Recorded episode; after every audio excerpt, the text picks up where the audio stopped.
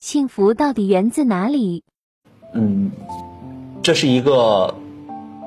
让我们可以好好思考一下的问题。为什么可以好好思考一下呢？因为大家看，嗯，幸福到底源自哪里呢？可能对于不同的人会有不同的解释。比如说，我们说对于一个农民而言，他丰收了，他就会去感觉到幸福。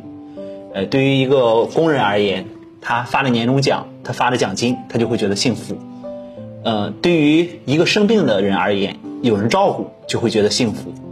呃，对于父母而言，孩子健康的成长，我们就会感到幸福。所以说，幸福，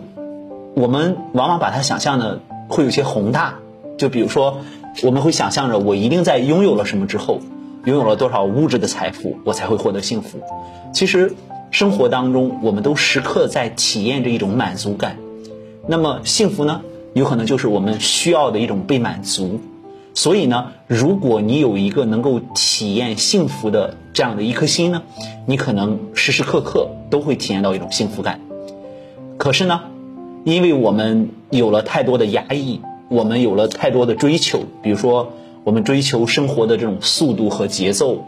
呃，我们有了太多的欲望，嗯，比如说我们总想要达到一种怎样的高度，达到一种怎样的状态。会影响我们体验那些细枝末节，所以说做心理咨询这么多年啊，我会感觉细节是魔鬼啊。为什么说细节是魔鬼呢？因为细节里隐藏着真相。呃，所以很多时候，如果我们想要去追求幸福的话，我们要看一看那个细节的地方，我们平时注意不到的地方，我们理所当然的会把我们现在的生活的状态觉得，哎呀，这些得到的都是理所当然的。我们谁都不会觉得，哎呀，你看我和我十年前比一比，我十年前可能一个月只挣几千块钱，我到了十年之后，我可能呃积累了很多很多财富，然后呢，我就会觉得这些财富，呃，似乎都是理所当然自己努力的结果，所以我们习惯性的把自己努力的那个过程，那个上进的那个过程给忽略了，所以你获得再多的时候，你可能也体验不到幸福，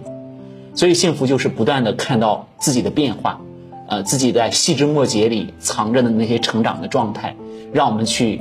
有一个不一样的觉察。比如说，你如果太劳累了，睡上一觉，你会感觉到很幸福；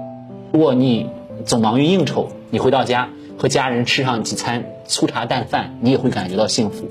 所以说，幸福不是我们想象的那么难，有的时候是我们忽略了太多东西。那么总结到这一点呢，我们把忽略的那些东西找回来，可能就会有不一样的幸福感。